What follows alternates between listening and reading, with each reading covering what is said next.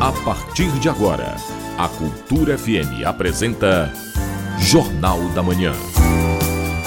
Tudo que é notícia no Pará, no Brasil e no mundo, você ouve agora no Jornal da Manhã. Sete horas. Sete horas. Em Belém, a temperatura é de 25 graus neste momento aqui no bairro da Cremação. Muito bom dia, ouvintes ligados na Cultura FM no portal Cultura. Hoje, quarta-feira, 23 de agosto de 2023. Começa agora o Jornal da Manhã com as principais notícias do Pará, do Brasil e do mundo. Apresentação: José Vieira e Rayana Serrão. Participe do Jornal da Manhã pelo WhatsApp no 98563 9937. Mande mensagens de áudio e informações do trânsito. Repetindo o WhatsApp 98563 9937. Baixe o aplicativo da Cultura, rede de comunicação nas lojas virtuais. Nele você acessa TV, rádio, portal Cultura e muito mais. Vamos aos destaques da edição de hoje. Fundação Cultural do Pará realiza o projeto Biblioteca no Enem. Capital paraense recebe evento que reúne esporte, saúde e sustentabilidade. Governo do Pará autoriza a construção da usina da Paz em São Miguel do Guamá. Prefeitura e UFPA promovem evento que debate ações antirracistas e justiça climática. Tem também as notícias do esporte. Ingressos de Brasil e Bolívia já estão esgotados. Wellington Carvalho comenta sobre o clima no Paysandu. E ainda nesta edição, o governo federal quer regulamentar setor de passagens por milhagem. Ofensas homofóbicas podem ser enquadradas como crime de injúria racial. Inadimplência volta a cair e atinge 66 milhões de brasileiros. Essas e outras notícias agora no Jornal da Manhã. 7 horas, 1 minuto. 7 1. Política. Presidente Lula participa do Fórum Empresarial dos BRICS na África do Sul ao lado de outros membros do bloco. O chefe do executivo brasileiro defende a entrada de outros países no grupo e também a ampliação do Conselho de Segurança da ONU. A reportagem é de Sayonara Moreno, da Rádio Nacional. Pouco antes de iniciar os encontros oficiais na cúpula do BRICS, o presidente Lula disse que quer fortalecer o bloco com a entrada de mais países. Quer também debater uma moeda comum Segundo ele, a ideia não é fazer um contraponto a outros blocos econômicos. A gente não quer ser contraponto ao G7, ao G20, aos Estados Unidos. A gente quer se organizar. O Sul global. Nós sempre fomos tratados como se fôssemos a parte pobre do planeta. Então, nós estamos apenas dizendo: nós existimos, nós estamos nos organizando e nós queremos sentar numa mesa de negociação em igualdade de condições com a União Europeia, com os Estados Unidos e com qualquer país. O que a gente quer é criar novos mecanismos em que torne o mundo mais igual do ponto de vista das decisões políticas. A declaração foi dada nesta terça-feira, logo antes de participar do Fórum Empresarial do BRICS em Joanesburgo, na África do Sul, durante a transmissão semanal da live Conversa com o Presidente. Lula disse que quer a criação de uma moeda comum no BRICS que tire a dependência do dólar nas transações comerciais. Por que eu preciso de ter dólar para fazer negócio com a China? Sem desvalorizar a moeda da gente e sem negar, ela continua existindo, mas a gente cria uma moeda de comércio exterior que a gente não pode depender de um único país que tem o dólar e nós somos obrigados a ficar vivendo da flutuação dessa moeda. Colocar uma moeda de negócio entre o Brasil e outros países não é negar pegar o dólar. E nesse sentido de fortalecer o bloco e propor uma moeda comum, Lula também quer o fortalecimento do novo Banco de Desenvolvimento do BRICS, composto por Brasil, Rússia, Índia, China e África do Sul. Além de outras nações, o presidente brasileiro defendeu a entrada da Argentina no BRICS. Segundo ele, o Brasil não pode falar em desenvolvimento industrial sem mencionar o país vizinho, que enfrenta uma crise econômica. Outro ponto que citou durante a transmissão foi o das questões climáticas. Lula voltou a defender que os países ricos assumam a responsabilidade pelos desmatamentos e poluições que promoveram durante a industrialização. Mas para isso, o presidente quer a criação de uma governança global efetiva, o que ele não acredita que exista na ONU, Organização das Nações Unidas. Hoje a ONU tem pouca representatividade, ela não consegue cumprir quase que nenhuma tarefa. Se a ONU não tiver um poder de governança, a gente não resolve a questão climática.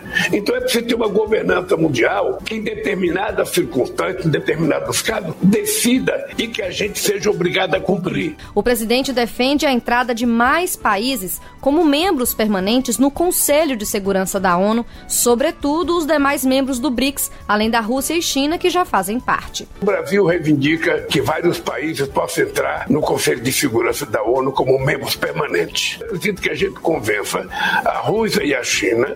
Por que, que o Brasil não pode entrar? Por que, que a Índia não pode entrar? Por que, que a África do Sul não pode entrar? Por que, que não pode entrar a Alemanha? Por que, que não pode entrar a Índia? Quem é que disse que são os mesmos países que foram colocados lá? O mundo mudou, a política mudou. Depois da transmissão da conversa com o presidente, Lula seguiu para o diálogo do Fórum Empresarial do BRICS. Lembrando que na África do Sul são cinco horas a mais que o horário oficial de Brasília. Da Rádio Nacional em Brasília, Sayonara Moreno. Governo federal quer regulamentar setor de passagens por milhagem. O objetivo é cobrar mais transparência e assim prevenir novos problemas, como o da empresa 123 Milhas. Ouça na reportagem de Tatiana Alves, da Rádio Nacional. O ministro de Portos e Aeroportos, Márcio França, confirmou nesta terça-feira que o governo federal pretende regulamentar o setor de passagens por milhagem.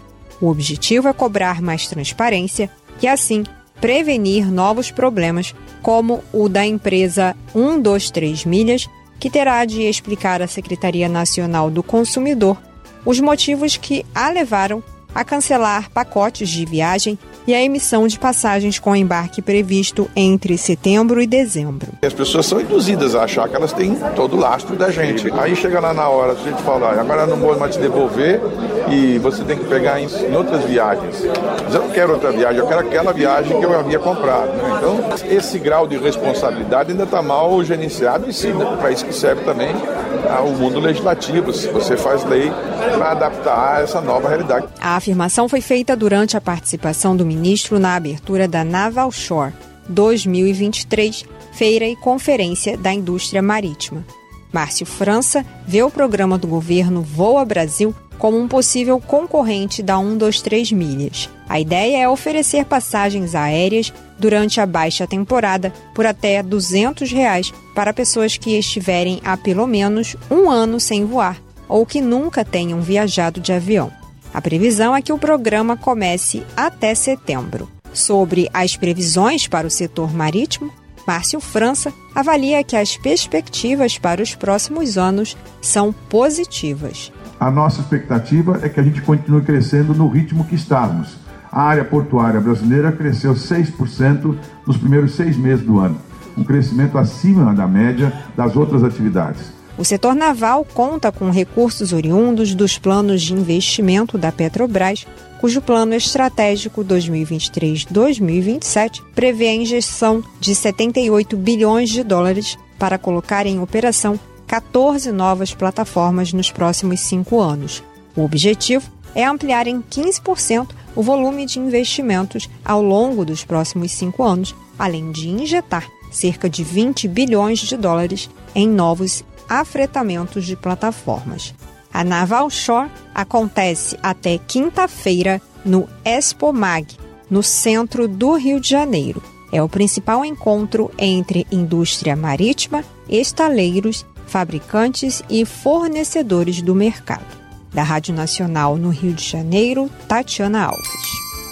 7 horas 8 minutos. 7 8. Jornal da Manhã. Informação na sua sintonia. Segue até o dia 29 de agosto a primeira jornada de antirracismo e justiça climática da Amazônia.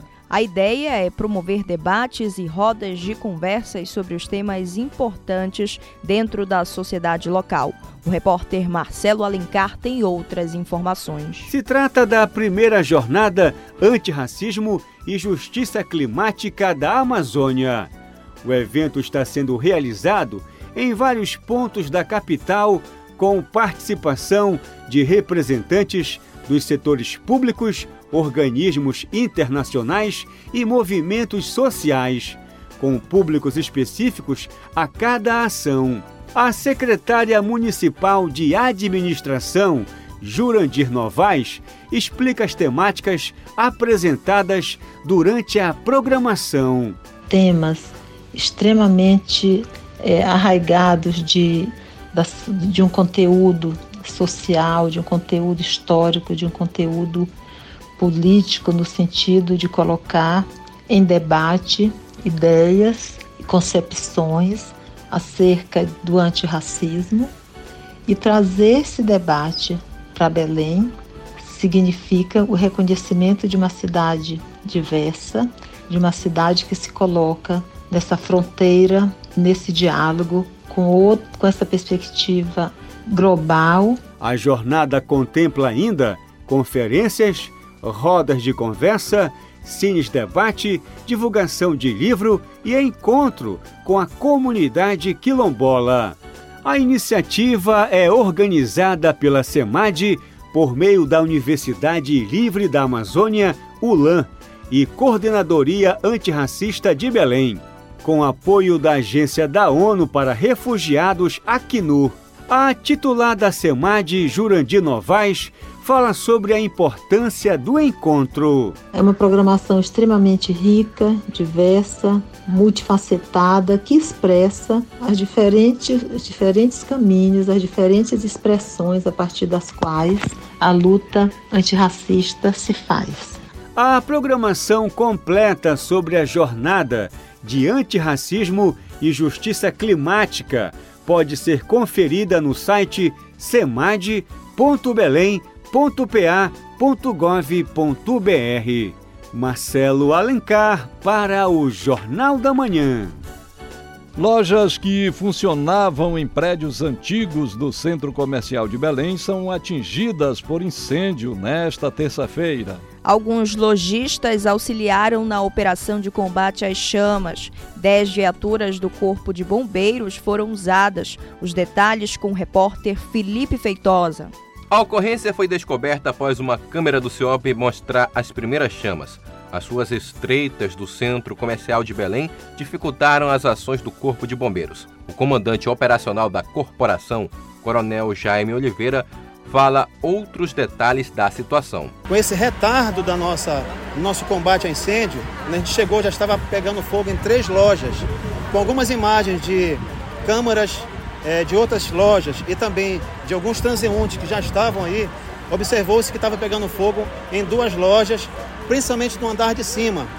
Alguma, uma das lojas seria também, além dessas duas, a terceira loja, seria de artigos religiosos. Gente, então a gente não sabe se realmente houve alguma fonte de ignição é, durante essa é, a saída da última pessoa que estava aí e para essa condição até uma e meia da manhã. O prédio histórico onde o fogo começou ficava na esquina da rua 13 de maio com a 7 de setembro, no bairro da Campina. Outros seis estabelecimentos ficaram parcialmente ou completamente destruídos. Alguns lojistas auxiliaram na operação de combate às chamas. Dez viaturas foram usadas. O empresário Jorge Nicásio teve a loja atingida por efeito do incêndio ele relata o que encontrou ao chegar no local. O nosso sistema de vigilância nos informou por volta de 1h20 da manhã que uma loja ao lado estava com sinistro. E viemos, chegamos em tempo hábil, mas não conseguimos retirar muita coisa, apenas os quatro botijões de gás, junto com a ajuda do Corpo de Bombeiro e não podemos ter feito nada porque houve o princípio de desabamento do teto. Aí ficou inviável para a nossa segurança e para os bombeiros. Um trabalho de perícia deve revelar as causas do incêndio. Felipe Feitosa para o Jornal da Manhã. 7 horas 13 minutos. 7 13. Trânsito na cidade. Vamos saber como está o trânsito na Grande Belém na manhã desta quarta-feira. Quem tem as informações é o repórter Marcelo Alencar. Bom dia, Marcelo. Bom dia, José Vieira. Bom dia, Rayana Serrão. Bom dia, ouvintes do Jornal da Manhã. Trânsito muito movimentado, complicado, travando na Avenida Almirante Barroso, do entroncamento até ali próximo da Travessa Angostura. Rayana, para complicar a situação desse trânsito eh, congestionado, na Almirante Barroso, é, próximo do Bosque Rodrigues Alves, ocorreu um acidente de trânsito. Esse deve ser o motivo desse travamento que congestiona a movimentação do trânsito na Almirante agora pela manhã, do entroncamento até na travessa é, Angostura. Passando da Angostura, o trânsito fica moderado até ali na entrada da Avenida Governador José Malcher. Vira no fluxo contrário do Almirante Barroso, sentido São Brás para o entroncamento, o trânsito está moderado em toda a extensão, atingindo velocidade média de 20 km por hora. Raiana, quem passar agora pela manhã na João Paulo II, do viaduto do Coqueiro até na Avenida Doutor Freitas, vai ter trânsito intenso, com velocidade média de 14 km por hora. Passando da Avenida Doutor Freitas, ele já fica moderado e segue dessa forma até na Avenida Ceará, atingindo velocidade média de 35 km por hora. Fluxo contrário, Vieira da João Paulo II, sentido Avenida Ceará para o viaduto do Coqueiro, ele está moderado em toda a extensão, atingindo velocidade média aí de até 40 km por hora. Ele está moderado em ambos os sentidos da Avenida Duque de Caxias, está tranquilo em ambos os sentidos da Avenida Marquês de Herval, ele segue também fluindo bem na Pedro Miranda, em ambos os sentidos, ele flui moderado na Governador José Moché, Boa Ventura da Silva, ele flui tranquilo na Domingos Barreiros, Rua Antônio Barreto, está fluindo também bastante tranquilo também aqui na é, Rua dos Pariquis, onde fica o prédio da Funtelpa. Ele segue também moderado na Mundurucus, Conselheiro Furtado e também na Avenida Gentil Bittencourt. E vale aquele lembrete importante: você, motorista, ao dirigir, antes coloque o cinto de segurança. Além de ele evitar multas, ele salva vidas. Marcelo Alencar, direto do Departamento de Rádio Jornalismo para o Jornal da Manhã, volta no comando Rayana Serrão e José Vieira. Obrigado, Marcelo. Daqui a pouco você volta com outras informações do trânsito. Agora são 7 horas 16 minutos. 7 e 16. A seguir, no Jornal da Manhã. Indígenas da etnia Munduruku participam de sessão de cinema em Belterra. Cultura FM, aqui você ouve primeiro. A gente volta já já. Estamos apresentando Jornal da Manhã.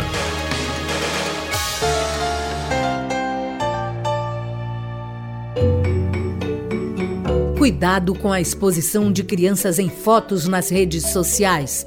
As fotos podem ser usadas em sites de pedofilia e prostituição infantil. Não deixe a criança escolher sozinha o que deve ser visto na internet. Oriente, supervisione e proteja. Cultura, rede de comunicação em defesa dos direitos da criança. Nesta quarta-feira, a Rádio Cultura 93,7 participa do programa Bom Dia Ministro. Vamos conversar com o ministro dos Transportes, Renan Filho. Saiba o que o Ministério planeja de ações para o Estado. É nesta quarta, a partir das 8 da manhã, no YouTube barra Canal Gov. E você vai conferir toda a repercussão na TV, no portal e na Rádio Cultura 93,7. Cultura FM. Aqui você ouve música paraense. Mas só quero te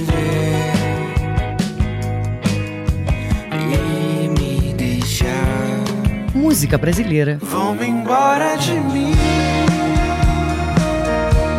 Eu vou pra não voltar. Cultura FM 93,7.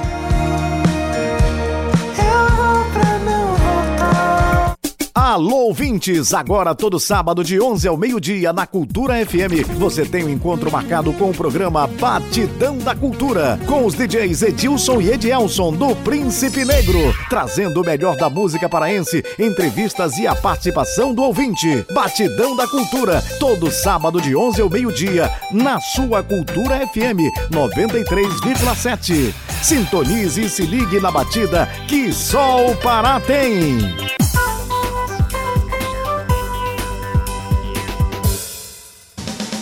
Voltamos a apresentar Jornal da Manhã.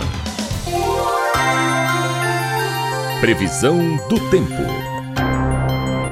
Na capital paraense, tempo parcialmente nublado e possibilidade de chuvas isoladas. mínima de 24, máxima de 34 graus em Belém e região metropolitana. Nordeste paraense, tempo parcialmente nublado e possibilidade de chuvas à tarde.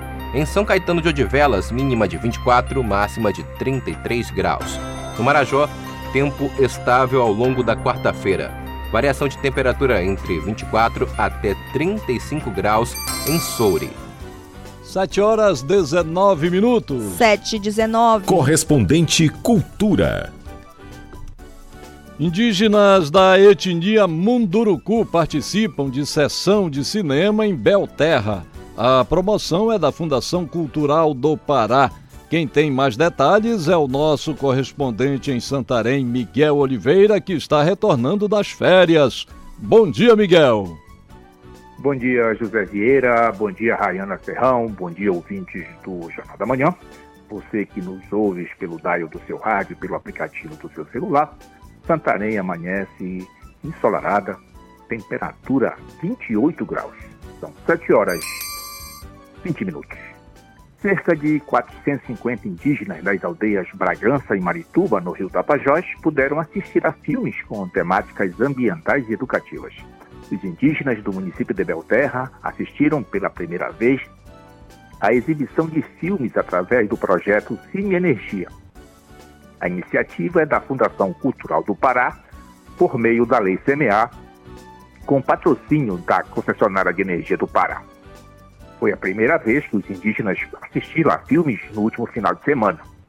O projeto ainda exibirá filmes e realizará as oficinas de formação de artistas circenses em Alter do Chão, em Santarém, no próximo sábado. O cinema itinerante está percorrendo 12 municípios do Baixo Amazonas. Os filmes fazem parte do circuito e são essencialmente educativos nacionais e com temáticas diversas direcionadas a todas as faixas etárias. Eu volto aos estúdios com Rayana Serrão. Postos de combustíveis aumentam o preço da gasolina acima do reajuste da Petrobras. Miguel, a gasolina já está custando quanto aí em Santarém? Tudo caro, Rayana. O preço da gasolina e do diesel tem um salto largo nas bombas dos postos de combustíveis de Santarém e assustou os consumidores que foram abastecer seus veículos há uma semana. Então, logo a Petrobras anunciou o reajuste de 4 centavos no preço da gasolina e 78 centavos no diesel. A maioria dos postos da cidade tratou de reajustar os valores bem acima do reajuste da Petrobras às refinarias.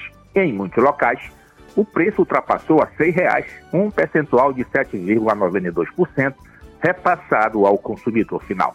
Rayana, após o anúncio do reajuste, boa parte dos postos do município aumentou o preço da gasolina para além de R$ reais, como eu falei, chegando em alguns casos a R$ 6,25 a maioria está praticando a tarifa ao preço de R$ 6,10. Antes do reajuste, a gasolina era vendida em média R$ 5,65. Daí você pode ver o aumento muito alto. Tem estabelecimento cobrando além do percentual indicado pela Petrobras. Em um posto da rodovia Curuaúna, por exemplo, o litro da gasolina foi reajustado para R$ 6,00 e imediatamente no dia seguinte foi vendida a R$ 6,00 e 25 centavos. De Santarém, Miguel Oliveira para o Jornal da Manhã. Obrigado, Miguel. Um bom dia e bom trabalho para você.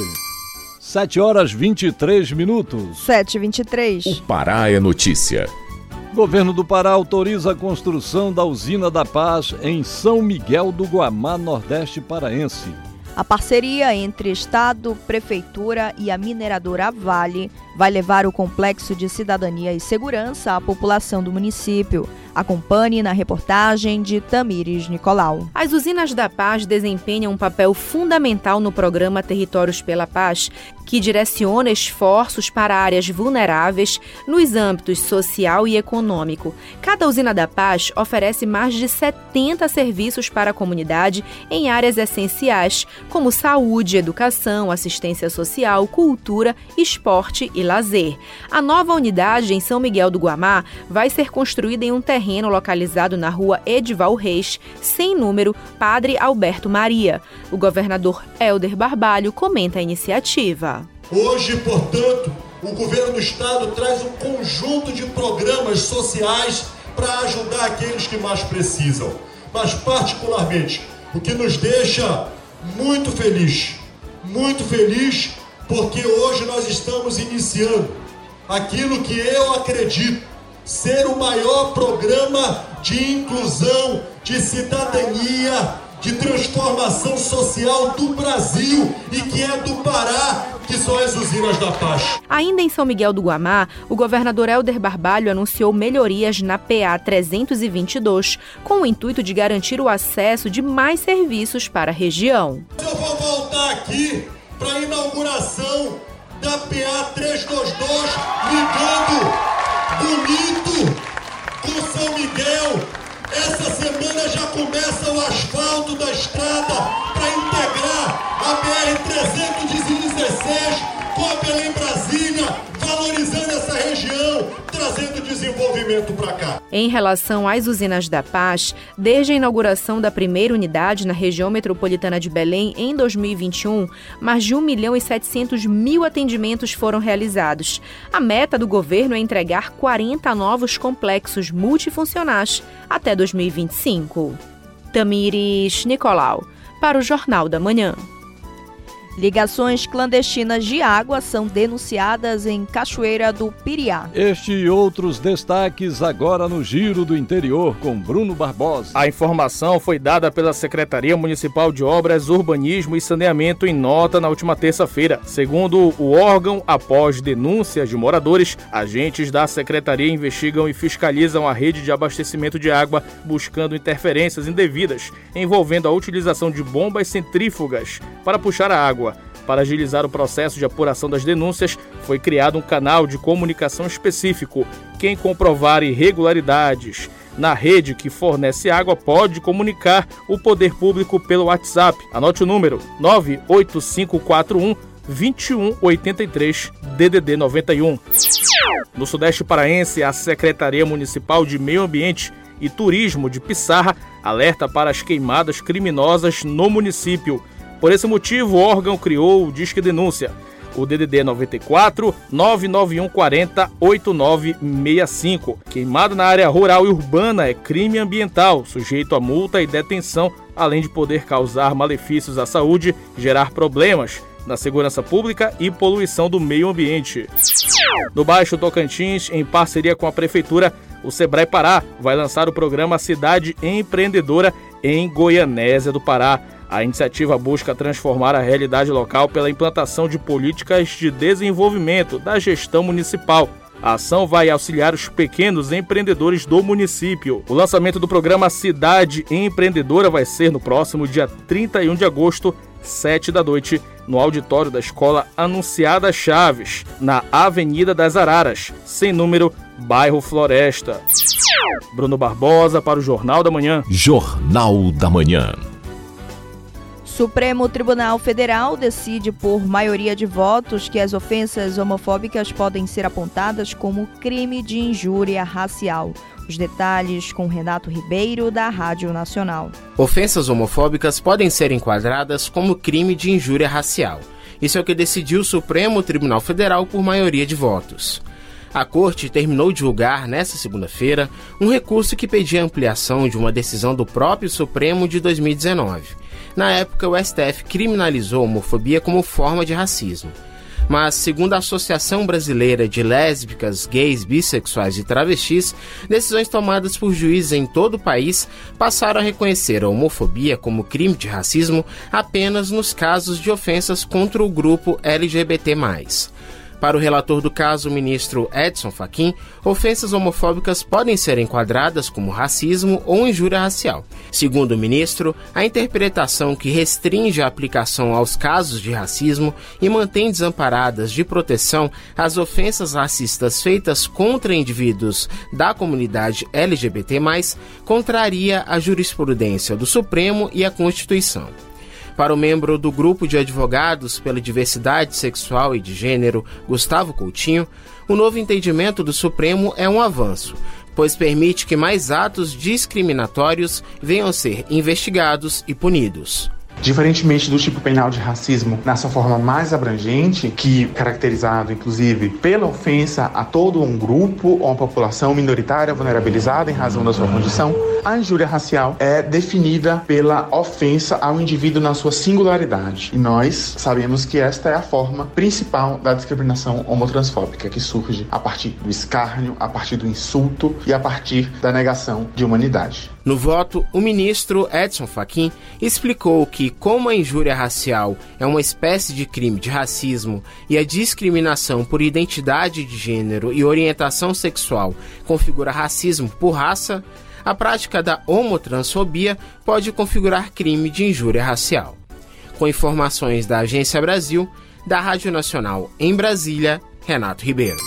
7 horas 29 minutos. 7 e 29 A seguir, no Jornal da Manhã. Ingressos para o jogo Brasil e Bolívia estão esgotados. É daqui a pouco aqui na Cultura FM. A gente volta já.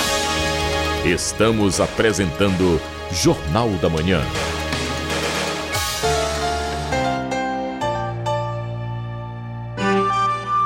Todos os animais têm direitos assegurados por declaração universal. Quem escolhe ser tutor de um animal precisa reconhecer e cumprir as responsabilidades e os cuidados para uma vida digna. Pôr em risco a integridade de um animal, mesmo do que vive na rua, é considerado crime com... é considerado crime contra a vida e a pena de prisão varia de 2 a 5 anos. Prender, não levar ao veterinário ou tratar o animal de forma degradante também é crueldade. Para denunciar casos de maus tratos a animais domésticos, selvagens, nativos ou exóticos, ligue 190 ou entre em contato com o IBAMA. Cultura, rede de comunicação.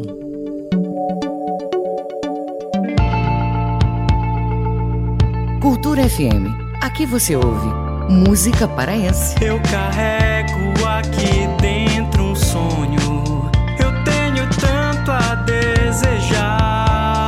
Música brasileira. Escutei alguém abrir os portões. É. Encontrei no coração. Cultura FM 93,7. Alô, gente! Aqui é o Ricardo Kizan. Eu tenho um recado para você. De segunda a sexta-feira, às 18 horas, as marcantes. Todo amor que eu tenho é só pra você, mas você insiste em não entender. Minha amiga. O ritmo contagiante, o movimento, a história do Brega, pela Cultura FM 93,7.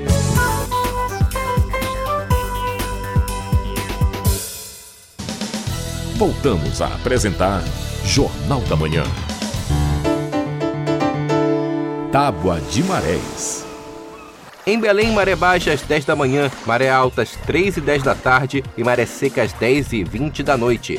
Em Salinas, nordeste do estado, a maré enche às 11 e 20 da manhã, ela desce às 6 da noite e volta a subir no final do período, às 11 e 43 E no porto da Vila do Conde, em Barcarena, maré alta às 3 e meia da tarde e maré baixa às 10 e meia da noite. 7 horas 32 minutos. 7h32. Jornal da Manhã. Esporte. Wellington Carvalho comenta sobre o clima no Paissandu. Ingressos para o jogo Brasil e Bolívia no Mangueirão estão esgotados. Quem tem os detalhes dessas e outras do esporte é Felipe Campos. Os ingressos para Brasil e Bolívia já estão esgotados. A venda começou na segunda-feira, às 3 horas da tarde, e terminou no início de ontem. Para o jogo, os ingressos estavam custando a partir de 200 reais, e vai ser o reencontro dos paraenses com a seleção brasileira. O primeiro desde 2011, no dia 28 de setembro, no Superclássico das Américas, quando o Brasil venceu a Argentina por 2 a 0. O Paysandu já iniciou ontem os seus treinamentos para o próximo jogo, sábado, fora de casa contra o Confiança. Os bicolores vão para o confronto já classificados e o zagueiro Wellington Carvalho falou sobre o clima no clube. A gente fica feliz, né? é, por ter alcançado o objetivo e o clima está muito bom.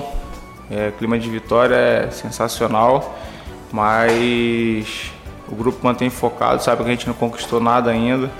A gente já iniciou nossa preparação para a próxima partida aí. Hoje nós já trabalhamos bastante forte e é isso, clima bom, com vitória, mas a gente almeja continuar com esse clima de vitória aí durante muito tempo. Wellington Carvalho voltou ao time titular no último jogo e ele comentou sobre a melhora defensiva do Paysandu nos últimos duelos. É, quando eu cheguei aqui, é, a gente escutou o pessoal falando que o time estava com a defesa com um número um pouco alto de gols e tal, e o que tem para falar é trabalho. A gente trabalhou bastante, conseguiu minimizar bastante isso, os números dizem. Sobre o Paulão, a gente fica triste porque é um companheiro, né? É, é um cara experiente que conversa bastante com a gente e tudo mais, mas a gente ali no, na defesa tem outros jogadores também qualificados Caso o Papão vença e se classifique entre os quatro primeiros, o time bicolor vai fazer o último jogo do quadrangular final em Belém. O Clube do Remo vai ter no próximo jogo o último compromisso do time profissional em 2023. Os azolinos já estão eliminados na Série C, além de terem terminado o ano sem títulos, com o vice-campeonato paraense, eliminação nas semifinais da Copa Verde e derrota para o Corinthians nos pênaltis na Copa do Brasil. Sobre isso, o zagueiro Wendel Lomar avaliou a temporada do clube. Ah, 2023 começou muito bom para nós, né? A gente começou com uma expectativa grande, é, nossa mesmo e até dos torcedores que acompanharam o nosso início. E acabou que a gente chegou nas finais do estadual, infelizmente não conseguimos o título, na semi do, da Copa Verde Fomos até bem na Copa do Brasil e depois a gente deixou cair um pouco, oscilamos um pouco durante o brasileiro. Foi um ano, digamos assim, difícil, porque começamos bem e não estamos terminando o ano como imaginávamos que seria. Já eliminado, o zagueiro comentou sobre a próxima partida contra o Altos. É, agora vamos guardar até sábado, né? Porque a gente tem ainda um compromisso com o clube do Remo, que é o jogo contra o Altos. E depois daí a gente vai ver o que vai acontecer, até porque esse ano é um ano de eleição do clube, né? E, e aí a gente vai ver o andar da carruagem, o que, que vai desenrolar. Mas a gente lamenta muito não ter conseguido o principal objetivo do clube. É bom terminar o campeonato vencendo, né? E diante da nosso torcedor aqui, é nossa obrigação fazer o nosso melhor e conseguir, cons conseguir essa vitória. Lembrando que após esse jogo, os azulinos só voltam a campo em 2024 pelo Campeonato Paraense. A Série B1 do Campeonato Paraense vai ter a sua terceira rodada sendo aberta hoje, com cinco jogos sendo disputados. Às nove e meia da manhã, duas partidas vão ser realizadas. Primeiro, o Esporte Belém joga contra a SMAC e o Santa Rosa visita o Paraense.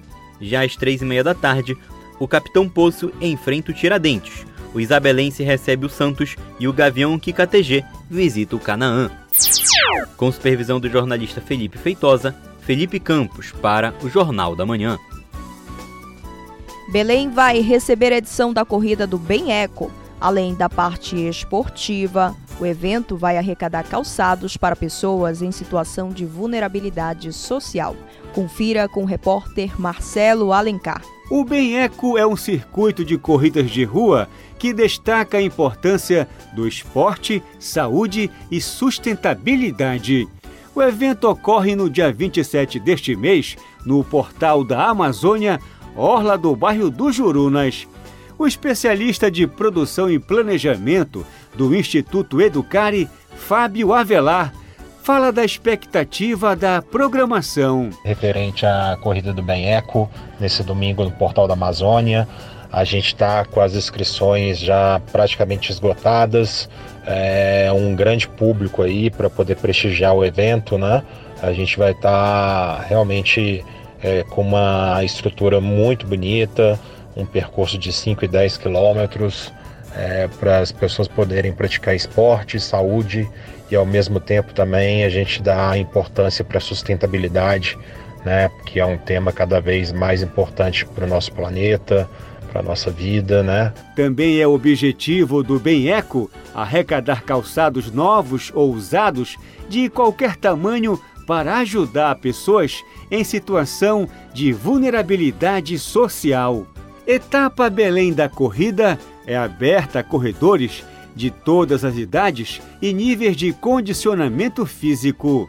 O especialista de produção e planejamento do Instituto Educare, Fábio Avelar, comenta. A gente leva é, essa bandeira nesse circuito de corridas, é, promovendo ações educativas, falando um pouquinho aí do cuidado que cada um pode ter com o meio ambiente e nada melhor do que usar a corrida de rua, né, um esporte democrático. A corrida terá percursos de 5 e 10 quilômetros. As inscrições são gratuitas e já estão disponíveis pelo site eco.circuitocorridadobem.com. Os interessados podem buscar mais informações sobre a corrida no site eco.circuitocorridadobem.com. Marcelo Alencar para o Jornal da Manhã. 7 horas 40 minutos. 7h40. Jornal da Manhã. O mundo é notícia. Acompanhe agora o Giro Internacional com Ana Tereza Brasil. Cinco crianças foram resgatadas pela operação montada no Paquistão na manhã de ontem, após os cabos do teleférico onde estavam arrebentarem a 247 metros de altura sobre um cânion. As crianças foram resgatadas em uma operação de içamento coordenada pelo exército paquistanês. Helicópteros militares se aproximaram da cabine com soldados pendurados em cordas. Até o período da noite, dois adultos e uma criança continuavam presos no teleférico e os esforços de resgate foram considerados extremamente delicados. Trabalhadores de emergência usando o helicóptero libertaram as pessoas que ficaram presas no ar desde que os cabos se romperam. As crianças estavam usando o teleférico para ir à escola, que fica em uma região montanhosa do país. O teleférico atravessa um rio e conecta vilarejos no distrito de Batagran, na província de Pactunqua sendo usado pelos moradores locais da região montanhosa para encurtar a distância até escolas e escritórios governamentais. Com informação do UOL Internacional, Ana Tereza Brasil para o Jornal da Manhã. Jornal da Manhã. Você é o primeiro a saber. Economia e finanças. Diese Pará divulga novo balanço sobre a variação de preço do óleo diesel no estado. Na última semana, o produto ficou 11% mais caro. Informações com o repórter Marcos Aleixo. Na semana passada, o preço do litro da gasolina alcançou cerca de R$ 6,87 e o do diesel cerca de R$ 7,79. Preços alterados desde o último dia 16 de agosto após reajustes da gasolina e diesel que ficam bem mais caros no Pará. Os preços estão vigorando aqui no estado e em todo o Brasil. Reajustes autorizados pela Petrobras na refinaria na ordem de 16,3% para comercialização no litro gasolina e de 25,8% para o litro de óleo diesel. Esta é a primeira elevação de preços nos combustíveis autorizada pela empresa este ano, considerando ainda a nova política de formação de preços. Everson Costa, supervisor do Diese, comenta o aumento. Esses anúncios fizeram com que na semana passada o Pará encerrasse aí a média de combustíveis mais elevadas aqui nos postos de comercialização do Pará. O nosso diesel, por exemplo, é o quarto mais caro de todo o país em média que é comercializado, se comparado com os outros estados.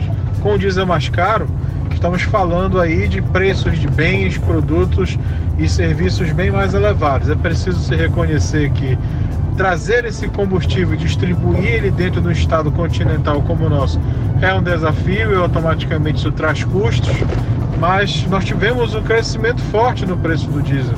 Em média, na semana passada, comparada com a anterior, o reajuste foi de quase 11%. Considerando este cenário, o Diese Pará divulga um breve estudo sobre o comportamento dos preços médios dos combustíveis, gasolina e diesel, vendidos em postos de combustíveis do estado do Pará e de todo o Brasil. Segundo os dados semanais mais recentes divulgados pela Agência Nacional de Petróleo, ANP, estes dados analisados pelo Diese Pará tomaram como base as duas últimas pesquisas semanais realizadas pela ANP. Everson Costa comenta. Racionalização das compras, ou seja, comprar aquilo que de fato é necessário, é importante, é fundamental, são tidas como estratégias que podem ajudar na hora de fazer as compras. Infelizmente, o nível de inadimplência é muito elevado, então é muito difícil crer que com todos esses aumentos as pessoas ainda queiram comprometer ainda mais a sua renda, que por sua vez continua apertado. Os paraenses gastam mais da metade do que ganham principalmente os assalariados, só para comprar alimentos no Pará. Sobra muito pouco para fazer frente às outras despesas. Diante disso, a pesquisa é fundamental para que na hora de comprar o dinheiro possa pelo menos tentar fazer render um pouco mais. Marcos Aleixo para o Jornal da Manhã. 7 horas 44 minutos. 7h44. A seguir, no Jornal da Manhã. Brasil tem 386 pessoas aguardando transplante de coração. Cultura FM, aqui você ouve primeiro. A gente volta já. Estamos apresentando Jornal da Manhã.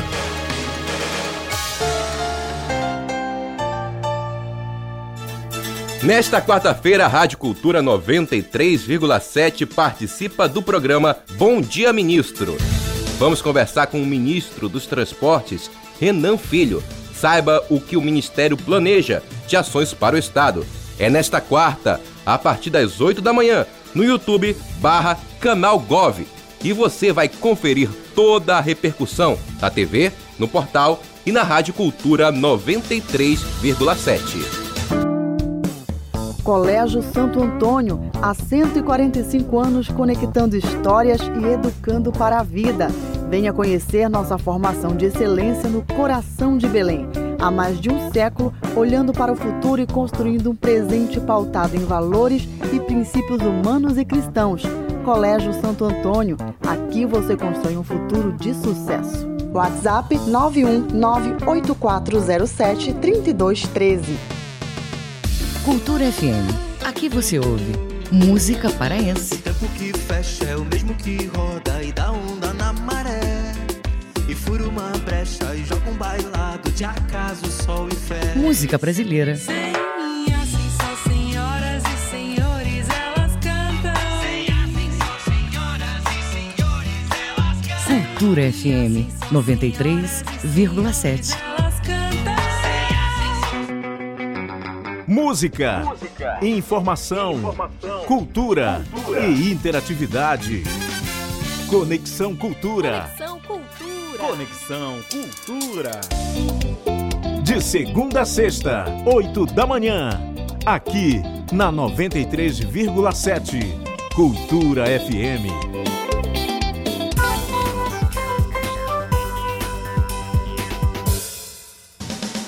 Voltamos a apresentar Jornal da Manhã. Previsão do tempo. No oeste paraense, céu parcialmente nublado e pode chover em alguns pontos da região. No município de Santarém, mínima de 24, máxima de 35 graus. O sudoeste paraense pode apresentar chuvas à tarde e à noite. No município de Itaituba, mínima de 24, máxima de 35 graus. No sudeste do estado, tempo parcialmente nublado com baixo indicativo de chuvas. Em Tucumã, mínima de 23 e máxima de 36 graus. 7 horas 47 minutos. 7h47. Jornal da Manhã. Vida e saúde. Hospital Giambitá alerta sobre riscos da obesidade na gravidez. A unidade de saúde orienta ainda sobre os cuidados necessários para garantir uma gestação saudável. As informações com a repórter Tamires Nicolau. Mulheres obesas e com sobrepeso pré-gestacional são mais propensas a sofrer aborto, pré-eclâmpsia, que é a hipertensão na gravidez sem histórico da condição, diabetes e tromboembolismo pulmonar. A gerente assistencial e enfermeira do Hospital Jean Bitar, Alexandra Santos, explica que outras complicações podem acontecer também no pós-parto. Pode acontecer hemorragia e assim também pode afetar a própria criança, né, devido à exposição dessa criança a esses riscos que ela teve durante a gestação, né? Isso pode dar complicações na criança tanto a curto quanto a médio prazo. Uma mulher grávida é considerada obesa quando o índice de massa corporal, o IMC, está acima de um determinado limite, geralmente em 30. A gerente assistencial e enfermeira do Hospital Jean Bitar, Alexandra Santos, alerta para a prevenção contra a obesidade. A gente tem que adotar uma alimentação saudável, quanto mais natural, melhor. É, atividade física regular, aquilo que a pessoa mais gosta de fazer. Ingesta de água regular, as consultas médicas também têm que ser frequentes, né, para fazer acompanhamento de laboratório, de saber como é que essa pessoa está progredindo. E também eu acho bem legal essa dica que, que seria os grupos de apoio por afinidade. Ah, eu gosto de futebol, eu gosto de vôlei, eu gosto de musculação. Então, assim, fazer grupos saudáveis, né, grupos de apoio saudáveis. Lazer também é uma ótima oportunidade também de emagrecimento e evitar o consumo excessivo de bebida alcoólica, assim como evitar fumar. O peso da mãe antes e durante a gestação influencia no ganho de peso do bebê ainda na barriga. Isso porque tudo depende da alimentação e do tipo de vida que a mulher leva durante todo o período da gravidez.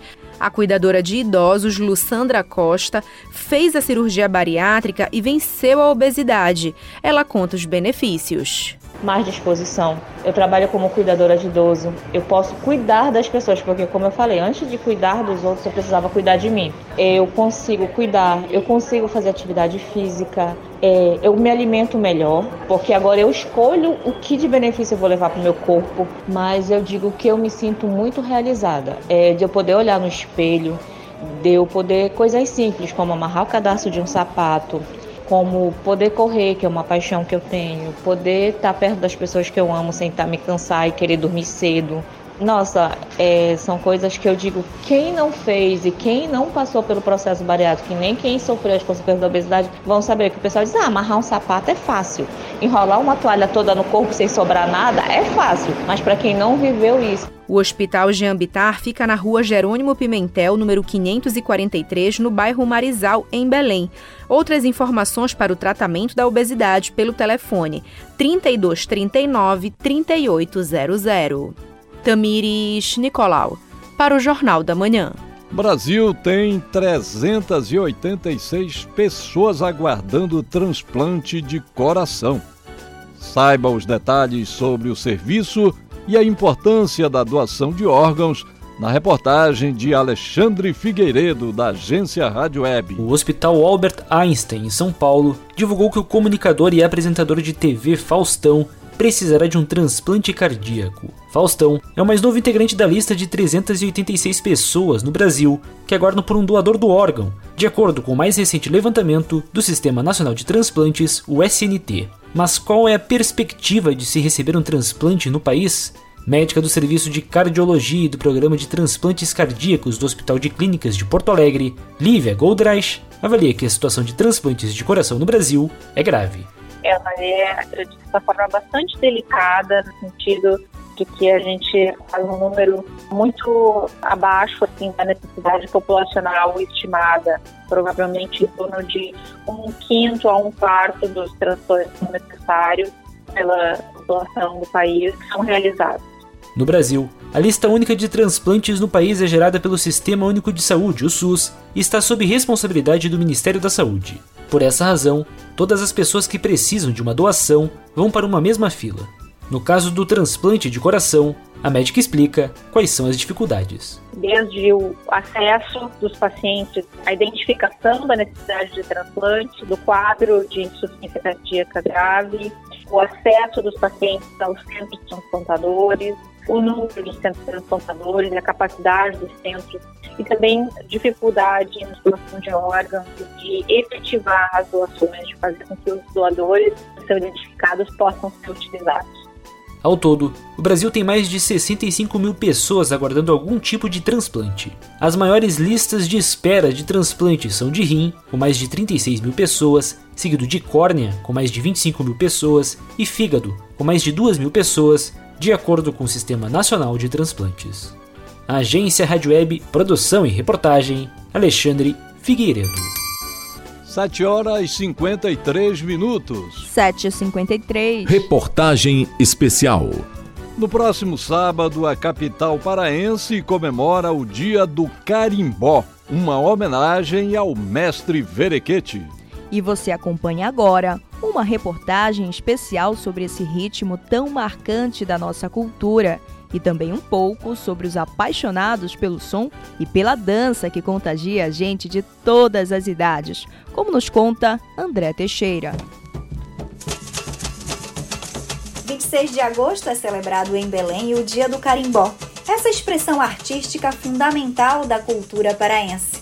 A data foi escolhida em homenagem ao nascimento do mestre Verequete, considerado o rei do carimbó. O ritmo é o estilo de vida do mestre Luiz. Na verdade, eu tenho o carimbó não só como um ritmo, não só como uma dança, mas como uma filosofia de vida, né? Porque dentro do carimbó a gente encontra é, é, é as coisas que retratam a nossa origem cultural, né? Lá mais, mais atrás é, era, era o pescador, era o agricultor, e eles é que, é que eram o responsável de manter essa cultura viva. Mas aí é, o carimbó foi se expandindo, se espalhando, e hoje nós temos mestres urbanos, como eu, por exemplo, que estou é, erradicado em Ananindeua há mais de 20 anos, mas eu nasci aqui no bairro do Guamá, mas cheguei na mestria por conta é, de, de, trabalhar, de buscar fomentar, desenvolver o carimbó junto da comunidade que eu moro, junto do município, do estado, sempre representando, né?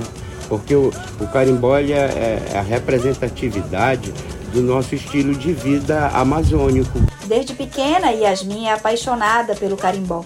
O ritmo faz parte da história da família. Hoje, ela trabalha em uma produtora com artistas locais. É muito importante para a gente fazer esse trabalho aqui no Loja Sonora, chamando artistas locais do carimbó e de outros ritmos também, para dar essa ênfase maior, né? De valorizar mesmo a galera daqui e trazer cada vez mais perto pra, da gente. Curimbó é uma palavra que em tupi significa pau oco que produz som. A percussão é parte fundamental desse gênero musical, indispensáveis na execução desse ritmo do Pará. Em 2014, o carimbó foi declarado Patrimônio Cultural Imaterial do Brasil. No dia 11 de novembro de 2015, essa dança folclórica paraense recebeu oficialmente a titulação de Patrimônio Cultural do Brasil pelo IFAM. Andréa Teixeira para o Jornal da Manhã.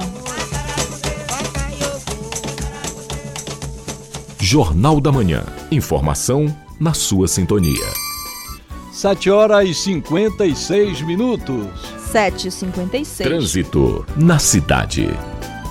E agora a gente vai saber as últimas do trânsito com o repórter Marcelo Alencar. Alô Marcelo, como é que está o trânsito aí na capital paraense? Oi Rayana, oi José Veira. Rayana, o trânsito está muito complicado na rodovia Mário Covas e a gente alerta né, os moradores de Ananindeua aqueles que moram na Cidade Nova 2, 3, 4, 5, 6, 8, é, evitar a rodovia Mário Covas no trecho da esquina da Avenida Três Corações até a BR-316. Nesse momento, é, a Mário Covas apresenta trânsito complicado, está travando com velocidade média de 10 km por hora. No fluxo contrário, está moderado. Né? Quem sai do viaduto do Coqueiro é, pegando a Mário Covas com destino à entrada da Cidade Nova, na Avenida, na Avenida Três Corações, vai ter trânsito moderado, mas no fluxo contrário, para quem está pegando a BR para chegar na Almirante, na, no centro de Belém, vai ter muitas dificuldades agora pela manhã. Na rodovia BR-316, o trânsito está moderado, desde ali da, da Alta Viária do Pará até o entroncamento, com velocidade média que alcança cerca de 22 km por hora. Rayana, José Veira, no fluxo contrário, ele está mais tranquilo, tá? A velocidade média alcança cerca de 40 km por hora, desde o entroncamento até no viaduto do Coqueiro. Quem for ao centro da capital paraense agora pela manhã, pegando a Almirante Barroso, vai ter trânsito pesado desde o entroncamento até ali próximo da Travessa Antônio Baena. Passando da Antônio Baena, o trânsito segue moderado até na esquina da Avenida Governador José Monché. Raiana, no fluxo contrário do Almirante Barroso, sentido São Brás em troncamento, trânsito está moderado em toda a extensão, alcançando velocidade média de até 40 km por hora. Está pesado na José Monché, João Balbi, Antônio Barreto. Está complicado dirigir agora na rua Oliveira Belo. O trânsito segue bem, segue bom na Rua dos Mundurucus, está tranquilo aqui na Rua dos Pariquis. Ele também está bastante favorável na Travessa Doutor Moraes. Ele segue tranquilo na São Miguel, Travessa 14 de Março, Rua dos Timbiras. E também segue tranquilo ali na Avenida Bernardo Saião. Marcelo Alencar, direto do Departamento de Rádio Jornalismo para o Jornal da Manhã. Volta no comando Raiana Serrão e José Vieira. Obrigado, Marcelo. Agora são 7 horas e 59 minutos. 7h59, termina aqui o Jornal da Manhã desta quarta-feira, 23 de agosto de 2023. Apresentação de José Vieira e Rayana Serrão. Outras notícias você confere a qualquer momento em nossa programação. Vem aí o Conexão Cultura. Bom dia e até amanhã. Um bom dia a todos e até amanhã.